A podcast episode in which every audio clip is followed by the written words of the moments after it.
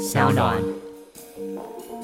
啊，政治圈的政治圈的文化，并不是说一定就会包容性骚扰啊，没有这种事啦。因为性骚扰毕竟权利侵害，一定会违反别人的意愿嘛，呃，一定会造成内部的不安嘛，啊，造成那个机器政治机器的混乱，所以政治上也不会说什么啊，我们就传统。大家好，欢迎收听今天的人渣文本特辑开讲，我是周伟航。今天呢，我们的主题是最近的性骚扰案。哎呀，危机处理上到底有没有标准答案？当然哈，在这边哈，我们这个要提醒大家，自今天起，我们都会移到礼拜四，就是人渣文本特辑开讲都会移到礼拜四啊上架。那这个原来的周一时段呢，会从大概六月十九号吧啊，这个或是前后了哈。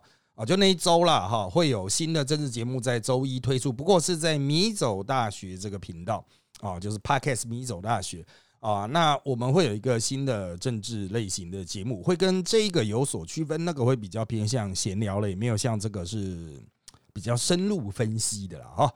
好，那如果要去这个啊这个 Podcast 米走大学的话，我们会把相关的连接放在资讯栏啊，这个大家可以自己点过去哈。好，那我们回到主题，这个性骚风暴，六月性骚风暴的现况。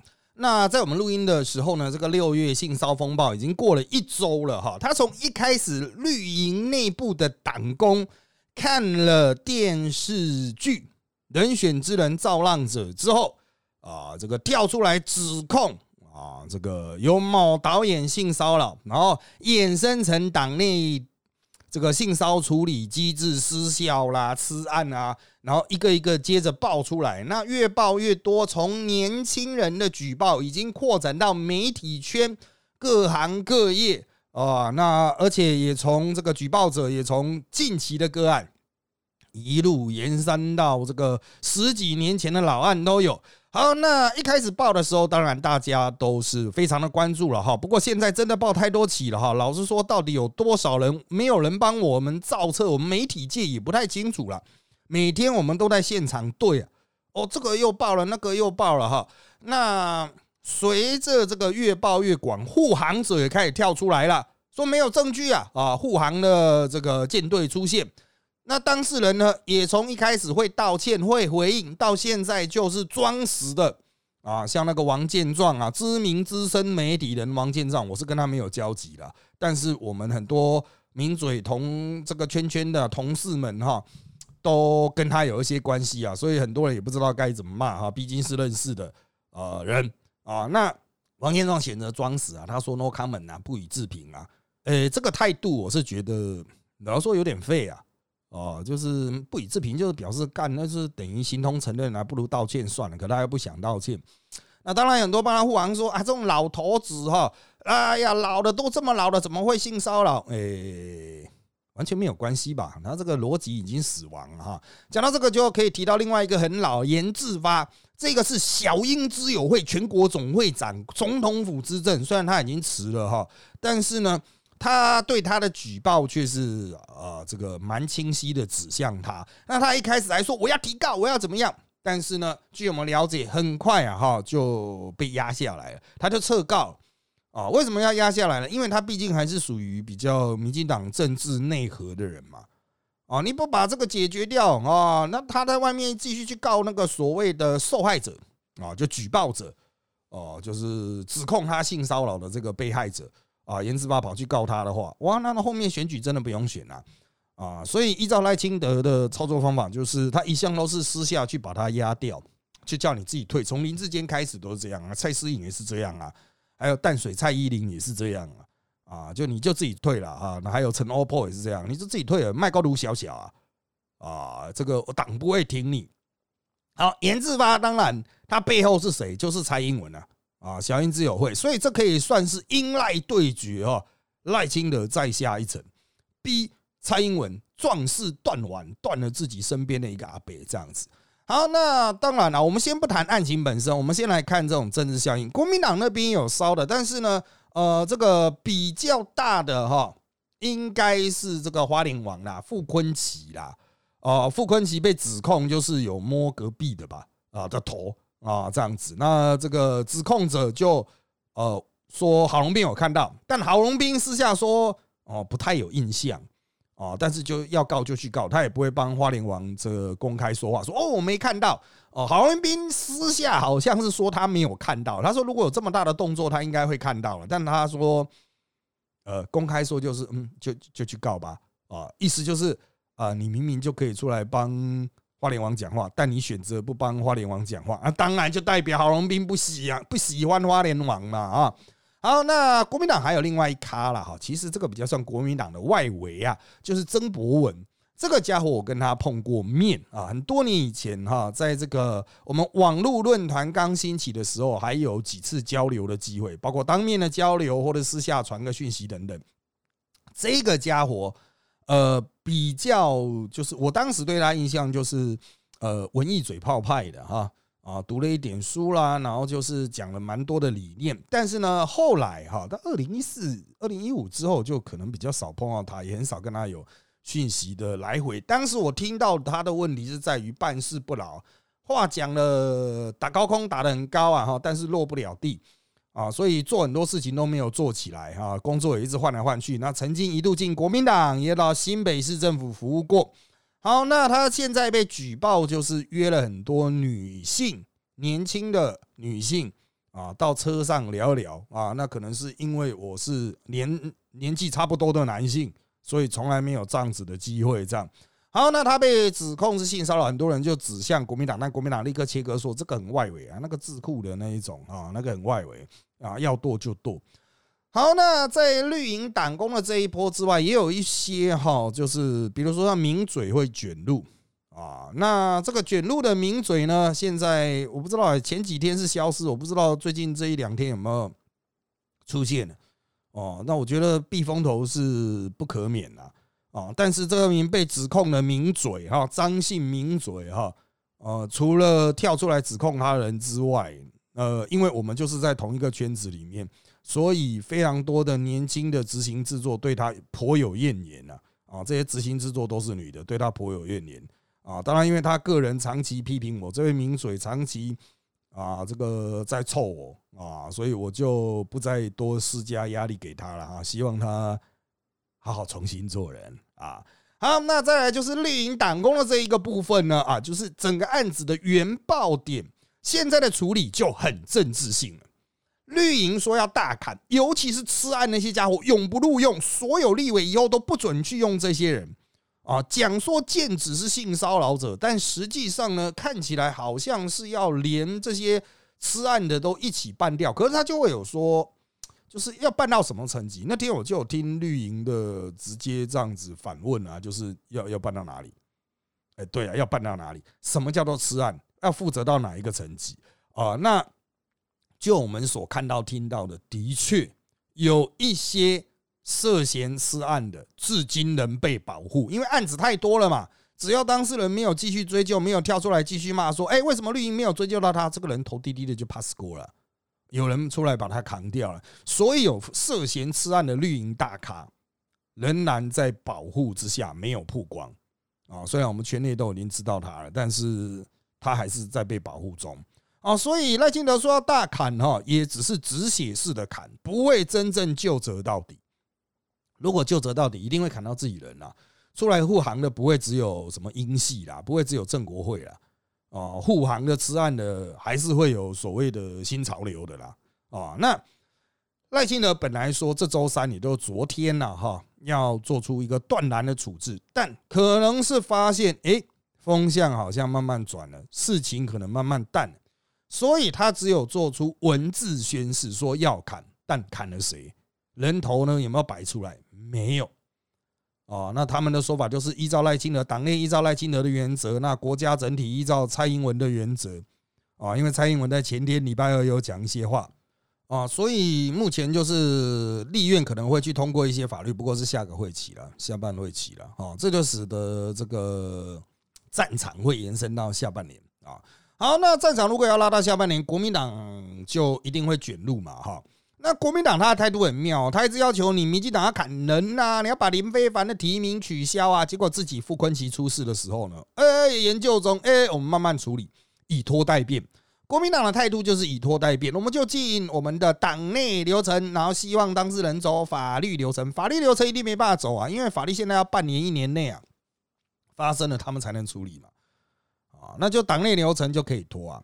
那再来，国民党很要讲信或不信的，就是陈雪生的这个对范云的性骚扰案刚好判出来，陈雪生输了。哦，那陈雪生要砍不砍？你之前说要砍林非凡，林非凡他也不能算是此案的最核心啊，他算是这个知情而未察觉其中有意，那要不要砍？哦，如果你主张国民党主张，哦，李正浩主张林非凡要砍，那陈雪生、傅坤奇要不要砍？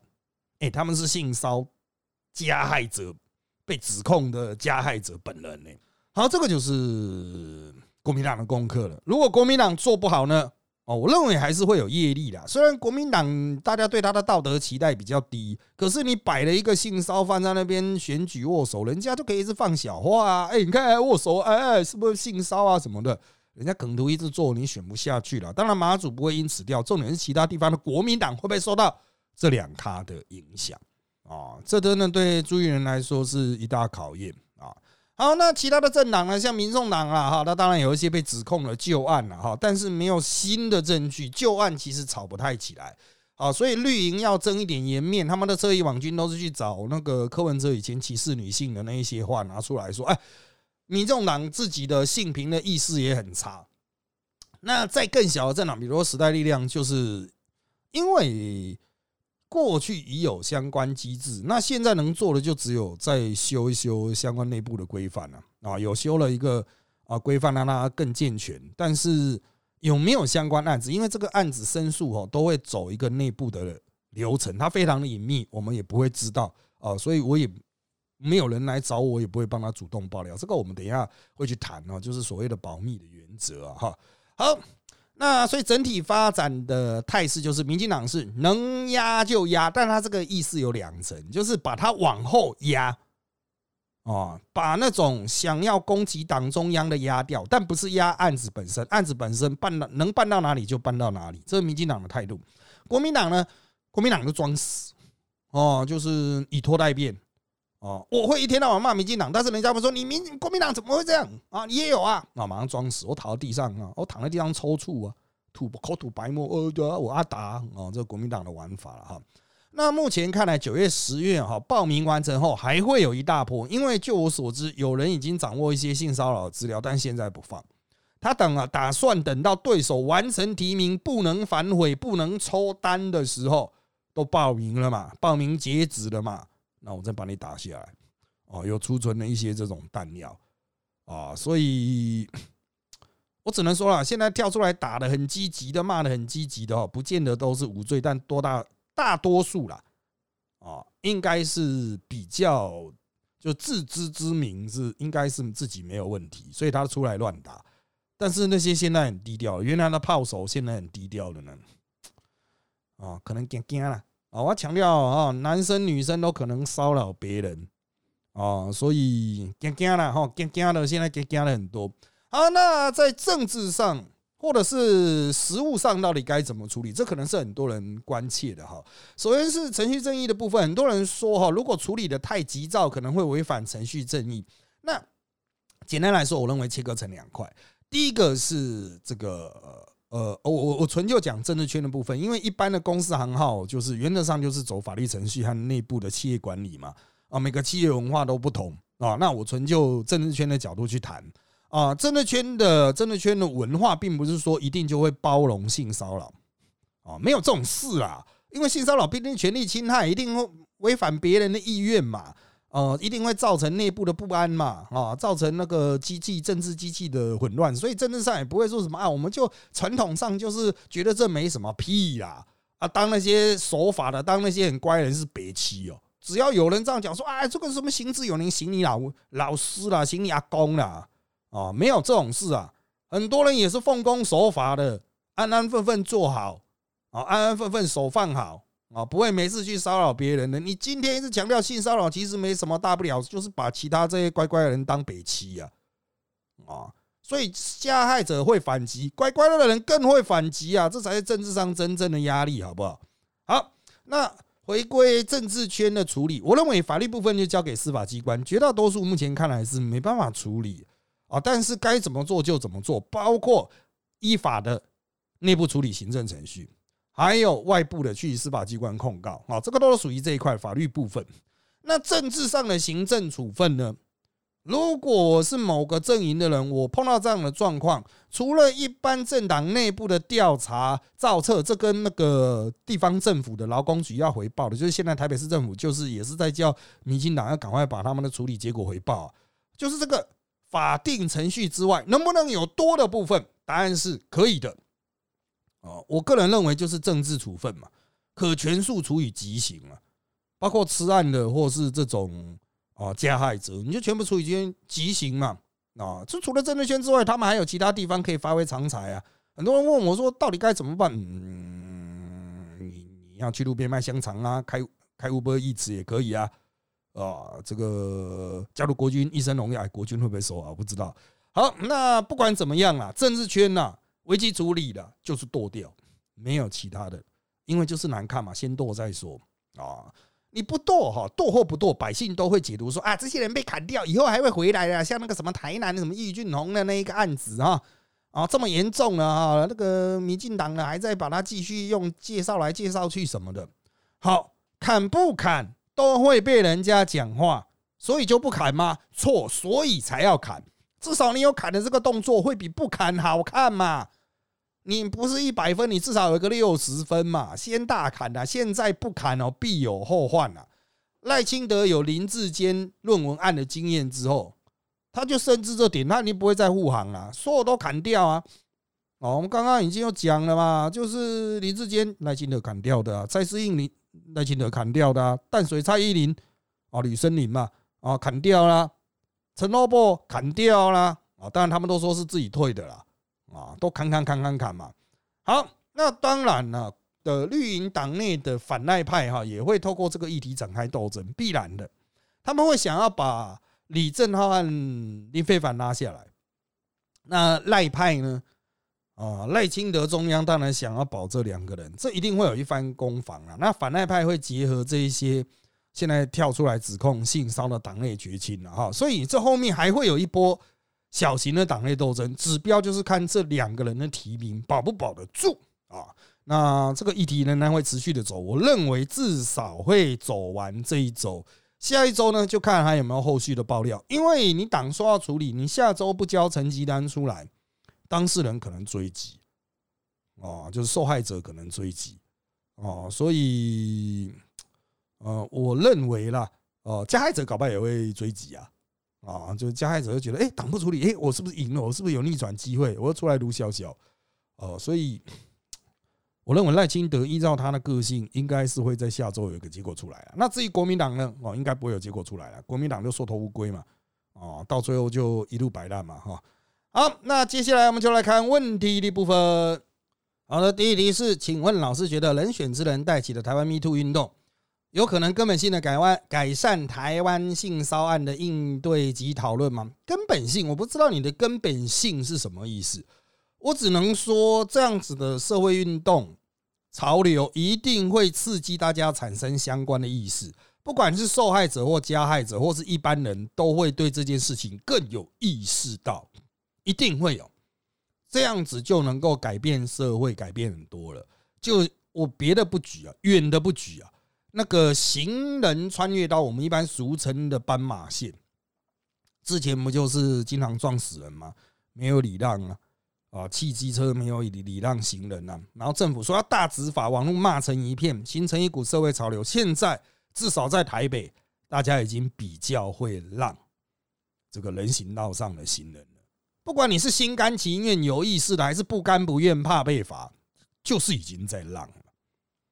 哦，所以我认为，就是你去带起一波社会讨论，就能够刺激整个社会产生渐变，渐变就可以了。但你说要绝对改变，从今天开始以后不会有任何的性骚扰，我觉得这都牵涉到你对性骚扰的标准是否明确到有边界。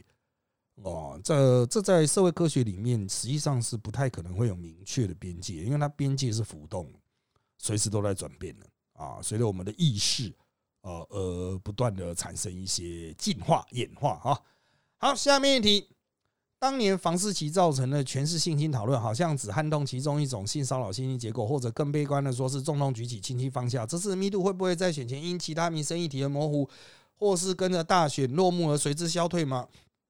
房思琪案的本身，它因为它是小说，哦，那加上后来的司法调查结果，可能跟小说的内容有一点出入啊。我建议再去看一下当时的后续的发展。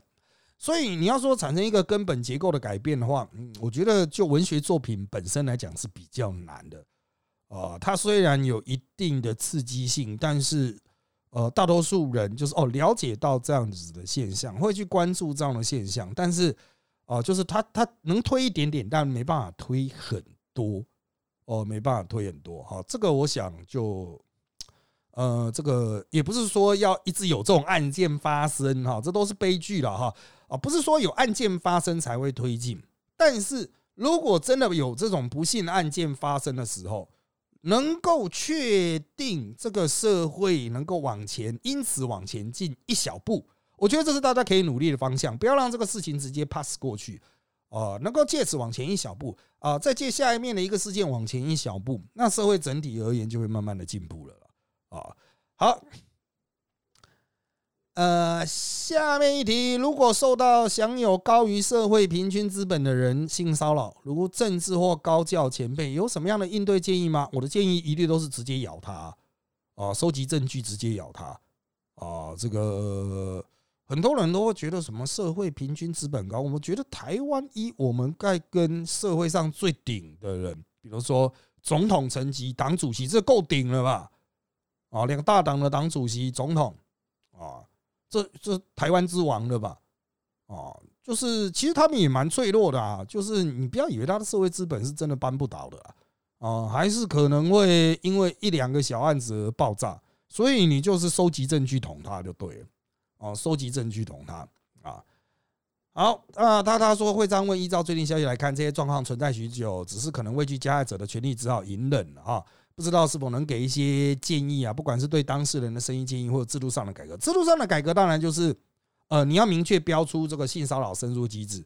哦，你会说啊，那个没有用，但你到处贴加害者，他会知道就是有人可能会盯他。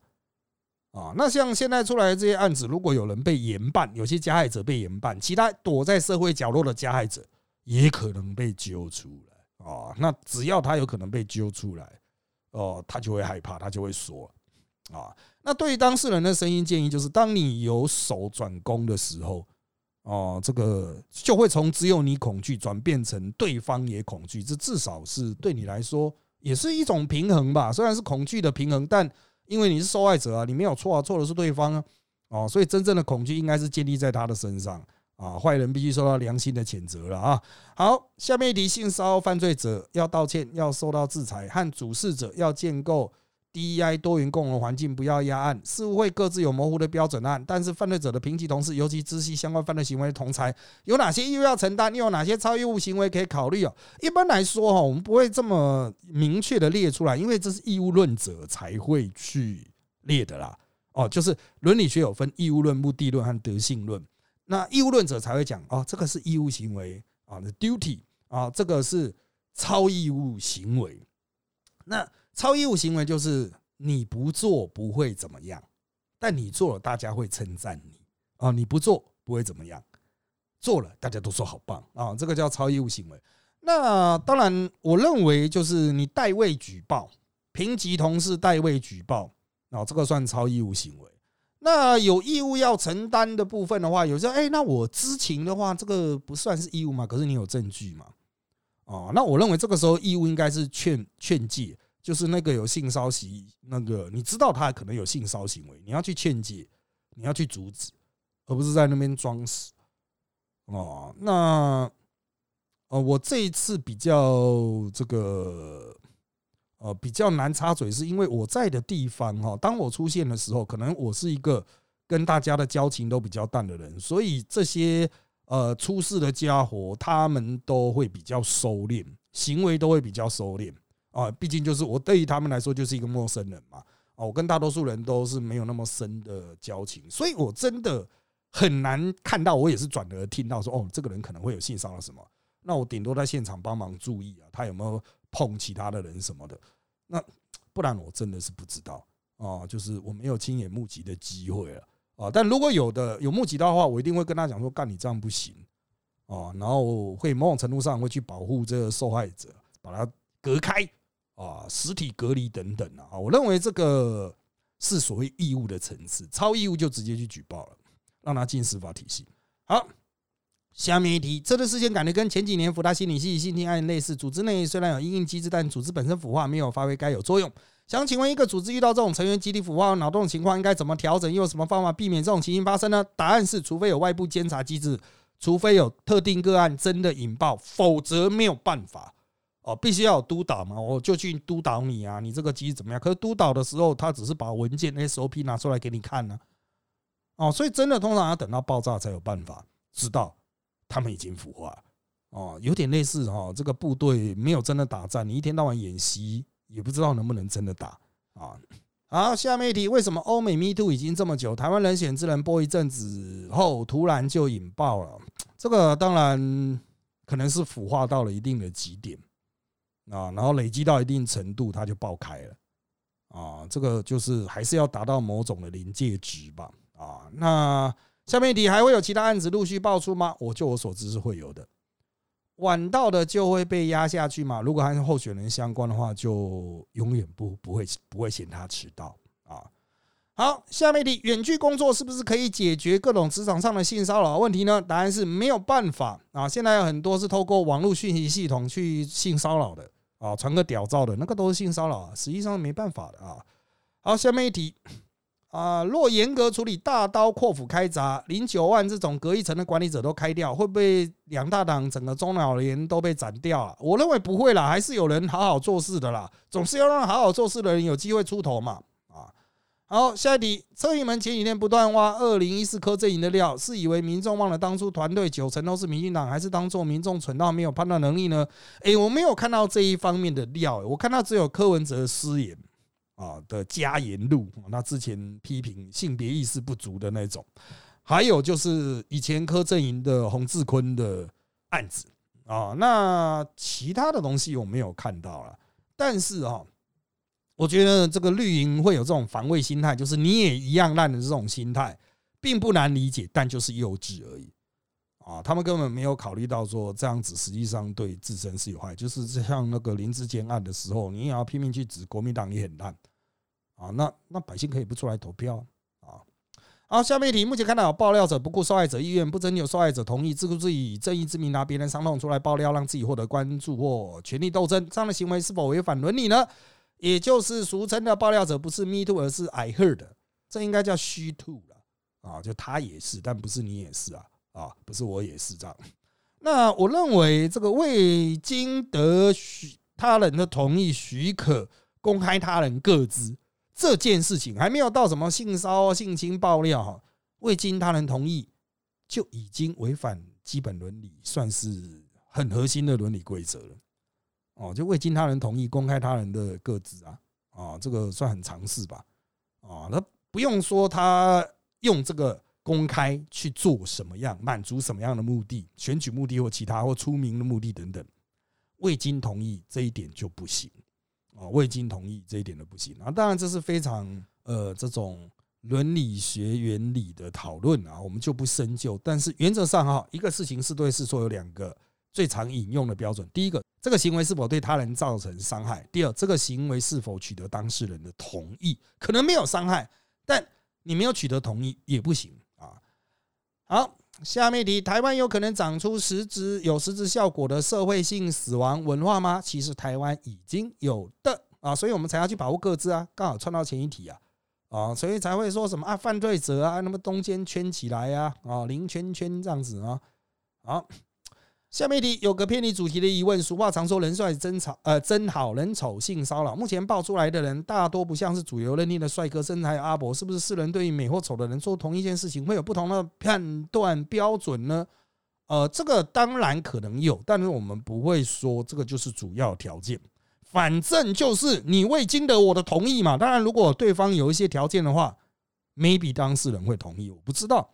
但是重点现在都是不经同意嘛，我管你是美是丑，就是会挂掉，哦，就是会爆炸啊！所以同意真的很重要啊。这个我们对于呃基本伦理学在基层社会，呃，包括社会教育啦，或家庭教育或学校教育，同意这个概念，只有学校教育做的比较好。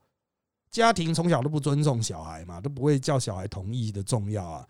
啊，社会也会说你没资格同意啊，因为我是老大啊，所以我们对同意这一个很重要的要件的理解是很薄弱的。好的，下面一题啊，有人问啊，老师，你连沈清凯、王丹的性平危机都不敢评论，讲这个主题不会太吃力吗？这位网友哈，长期就是一直在针对我了哈，那我在这里哈，来对他的质疑做出呃相对应的回应啊，也就是说哈。呃，沈清凯的案子是发生在福大哲学系啊。那当时因为我是系上老师啊，所以第一，系上正在进行的性评流程，本系正在进行的性评流程，它有保密性，我知道什么我不能讲，这第一个哈。第二个就是在于说，我跟沈清凯的教学范围是一致的，所以在外界看来哈。我是沈清凯的同事啊，我是不是会去掩护沈清凯呢？那实质上，因为他教的是伦理学和社会哲学，我教的是伦理学、社会哲学，而在系上指控他性侵学生的、帮助性侵学生争取公道的，也是社会哲学、伦理学领域的老师。好，所以如果我们只要想一个状况，如果沈清凯这个他的缺被拔掉，他因此被拉下来。谁会获得利益呢？哦，除了公道伯之外，应该就是我本人。有没有了解到这种权力利益结构关系？也就是说，我把沈庆海打掉的话，他的那个缺稿包会变成我的，我就可以扶正啊，这就会有伦理上的争议了。哦，就是我就变成利益相关人等嘛。我把这些人斗掉的话，我把沈清凯斗掉的话，哎，那个位置就是我的。好，这是第一点。第二个就是王丹的性平危机啊，哎，我是在电视上讲的啊。那你很多人会说啊，你为什么不在脸书上讲呢？我来跟各位报告一下哦，我们讲话做事哈是可以同一套的东西连讲十次啊，但是蛮累的啊，也可能被支持者、观众批评说，干你永远都讲同一套。所以最有价值的，我会放在扎报的内报、扎报的社团，告诉那些。付费的呃，这个观众啊，订阅者啊，也就是说哈，就是他们花了蛮多的钱嘛，啊，希望看到我比较深入的讨论，所以我就会放在这些付费的文章啊。那再来呢，我会在电视上讲，因为人家花钱啊，花很多的通告费请我讲，所以像王丹的部分啊，我就是在电视上讲掉了。那你没有看到，然后说那是你家的事啊，关我什么事啊？其实我的助理都会把我在电视上的表现。啊，贴在我的粉砖了啊，他们就会定期的一直贴，一直贴，一直贴啊。脸书降触及，你没看到，关我什么事啊？那再来就是呃，脸书上文章现在是什么呢？啊，就是最没有价值的啊，脸书上的文章就是最没有价值的屁话啊，所以最有价值的是在这个啊，炸爆的那报。再来就是人家付钱请我去讲的，比如电视的通告啊，还有像这个，然后这个是由商岸出资的节目啊，所以我会在这边做比较深入的分析。那如果是我自己的米走大学的频道，可能就更轻松了，随便聊一聊。那像脸书呢，完全无法获利，又这个不能讲，那个不能讲，讲了之后又会被编掉的，当然就讲一些不痛不痒的屁话，所以会有很多只看脸书的人跑来说，哎。那你为什么这个也不讲，那个也不讲？你是不是很害怕？我在其他地方讲掉，我还要跟你报告吗？你如果真的要质疑我的话，你要不要其他那些东西都看一看呢？啊，把我所有的，比如说我扎报现在有一千篇文章，其中五百篇是超过三千字的，要不要都读一读呢？啊，这个我还是奉劝了哈，就是批评者哈，你想成为一号人物，因为这位批评我的网友批评了很多年，始终不是一号人物。啊，就是如果你想成为一号人物，你的批评要站在比较坚实的立场、坚实的地位之上，否则我们随便拿一个东西就可以把它打翻掉了。啊，这个可以充分凸显你只是个外行啊。好，下面一题啊，党内部如何安排受害人的赔偿问题？还是只有把加害人或厂商往死里打？还有各个党内性平教育是不是挂羊头卖狗肉的摸鱼课程？性平教育，我认为原本几乎应该都没有在走，哎，啊，所以。可能就开个工作坊之类的吧，大家就是哦，上个课听个演讲，听完就忘了。那受害人赔偿我不知道，这个民事纠纷的问题，那可能要受害人去告民进党啊。那民党现在是协助受害者去告加害者哦，所以就看他们最后面出来的结果是怎么样。好，下面题，台面下民进党会不会正在广邀各界爆料国民党和民众党的性骚案例啊？嗯，我我们没有收到啊。而且要怎么广邀？哦，没有办法广邀，广邀一定是公开吧？公开一定会被干爆啊！啊，那就自己私底下去收集啊。好，下面一题，我们该怎么看身体及政治这件事情啊？就是他底下写的很很长了哈。那年轻一代要以他们认知标准去推翻、颠覆现有的标准。Me Too 的确不该由老一辈的人去定义未来可能发生的结果。可是这样的过程不是会被保守派的人反扑吗？未来会不会像同婚一样，都只是少数人那种，大多数人选择反对或沉默的方式进行的？哎，我觉得保守派也不会在这里固着吧？哦，就是这不是保守派要保守的点。当然，我有看到一些北七的侧民进党的侧翼在那边说：“哦，又是什么进步价值对抗这个国国族存续啊？”就是呃，民进党的这个什么台湾独立大业，又要因为这种进步价值啊，进步左派啊。再次被拖累了，反性骚扰跟他妈的左派一点毛关系都没有啊！反性骚扰他之所以是错的，是因为他侵害了某些人的权利，造成了组织的腐化，造成了生产效率的下降。他是可以很右派的论述的，即便是保守派也有一个歧视，会来那边讲什么“干你这贱手拿开”啊！这个我要负责保护所有的女人，谁敢动任何女人，即使不是我的女人哦，但我是歧视，我就要剁开那些脏手。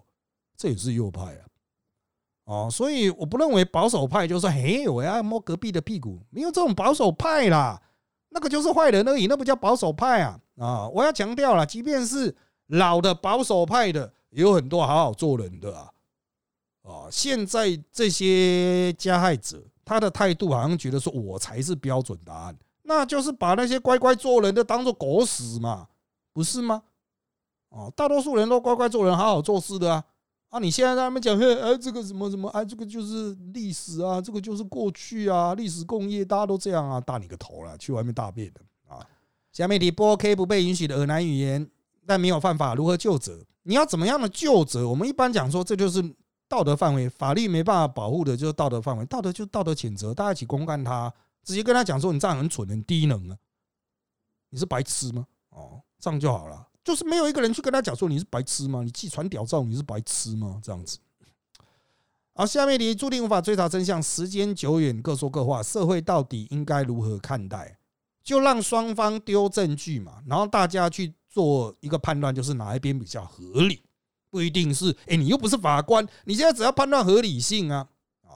好，下面一题，明明耳机上看来可疑多了，爆出来反而进步派居多。进步派应该肯定是藏污纳垢，但老蓝绿蓝都没问题吗？呃，最近爆的都是老老蓝绿蓝啊，现在这一周爆的都是老蓝绿蓝啊。哦，这严志发、王建壮啊，哦，没有什么玄机啊，就是慢慢慢慢会报道嘛。啊，好，下面一题，感觉这波密度好像没有对赖的支持度造成实质影响，是否因为现在主流媒体都只谈性骚扰，只乎不谈性骚扰，发要当？发生当下被民进党压下去的事实，答案是哈，六月才发生嘛，而六月做了民调，到现在都还没有公布，至少到我录音的瞬间哦，这一时间啊，我是六月八号早上录的，还没有看到六月一号以后做的。本来说今天或明天会有啊，但我也没看到啊。下面题啊，在那些看起来很糟糕的阿伯被指责性骚的时候，真的有机会翻案吗？你要翻什么？是说阿伯翻案，还是啊这个受害者翻案？呃，基本上就是把案子掀开来讲，就已经会对阿伯造成了某种程度的压制效果了。哦，你要说的把他判刑很轻啦，你们看陈雪生的，陈雪生性骚扰判个八万而已啊，那个很轻啊。哦，就算有法律也很轻，重点是社会的眼光了，社会的眼光就所谓的道德的压制了。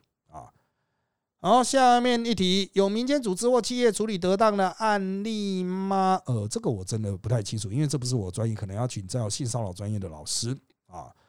那为什么熟悉这个议题的民进党在这事件爆发前没有建立完善的机制？他没有机制啊，只是运作有问题啊。那为什么林静怡要唱这种？他也违规，为什么只骂我的烂戏嘛？其实我看了一下林静怡原来的发言哈，应该是说其他政党的比较不会受到关注，但是不代表民进党不该好好做了。其实他也没有真的要推给外界，是因为可能你个人对林静怡蛮讨厌的，所以你会把他的话往这个方向解读。这个跟他过去个人的业障有关，关我屁事啊！就林静怡自己好好努力改善他个人的形象不啊。之前立院封杀的国民党提案，究竟有没有必要？行政院的内部检讨机制到哪了？行政院说他们内部慢慢做出来了，但是啊，这个就是标我我我简单说一下这个案子，就是所有在野党当时联合提案，就是说要行政院检讨这个从原能会案去检讨他内部性骚的这个机制啊。那民进党就说，哎，我们已经做了啦，所以我们后来把这个提案否决掉了啦。但他们真正全部完成，大概到了三月多，而且也不是全部完成，部分完成。实际上到现在也不是所有单位、行政院单位都完成相关的动作。但是民进党都觉得说啊，我被表到了，所以我立刻要回题说啊，国民党这个这个是这个是马后炮哦。实际上国民党提案在前呢，这个就标准柯建民式的死皮赖玩法。柯建民呐，我在那边讲，柯建民、郑运鹏最爱玩这一种，就是说哦，这个不用立法啦，我们私底下好好做就好了，有没有？郑云鹏那个什么交通的那个哈标线，啊这个不用立法了，我们请行政院怎么样怎么样就好了。然后呢，怎么请？行政院好好做吗？然后他说啊你不懂啦，这样比较方便啦，什么？那你又懂什么啦？啊，正宫运鹏，他每次跟我讲，每次这样跟我讲，最后他有时候也会自打脸。后来还不是立法啊，后来还不是选桃园市长啊，所以郑公运鹏和科公建民的话哈，听听就算了。呃，今天如果不是发生在组织内，像郑家纯、欧丽勇那种场合，找哪个部门呢？警察局啊，啊，一般的社会的性骚扰有办法做到勿往勿纵吗？怎么可能呢？小偷有办法做到勿往勿纵吗？杀人有办法做到勿往勿纵吗？怎么可能呢？啊，好，最后会不会像美国搞到 Me Too 变成抹黑他人性骚的黑化？有可能啊，但是就是看大家有没有经验智慧去成长。啊，因为这个机制就是不断的变化嘛。我们社会上有没有诬告的多的是啊，不止性骚啊。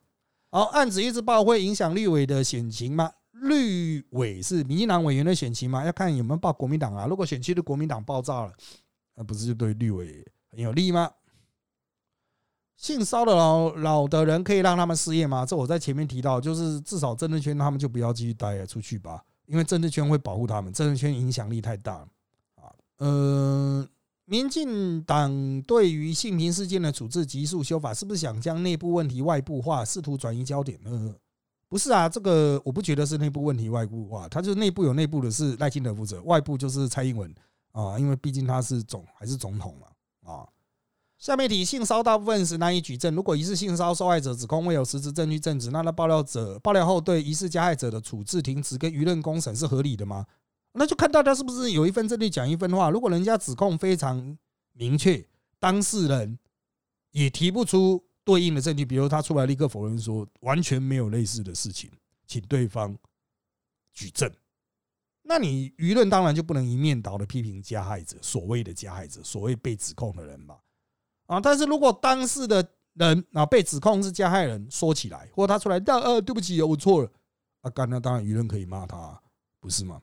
好，那这个性骚事件算是让李正浩先出疹子吗？等到进入选战就会有抗体吗？还是提名前就被玩死保自己党？呃，李正浩的攻防战哈，这个就是我刚刚在前面最后的这个呃现况分析最后的部分所提到的。我认为他那边势必会有一番攻防。哦，但是直到录音之前，我所听到，我不知道会不会我录到一半发生变化。录音之前，包括从李正浩那边本人那边的消息啊，党内的消息，赖富还是倾向先保他了。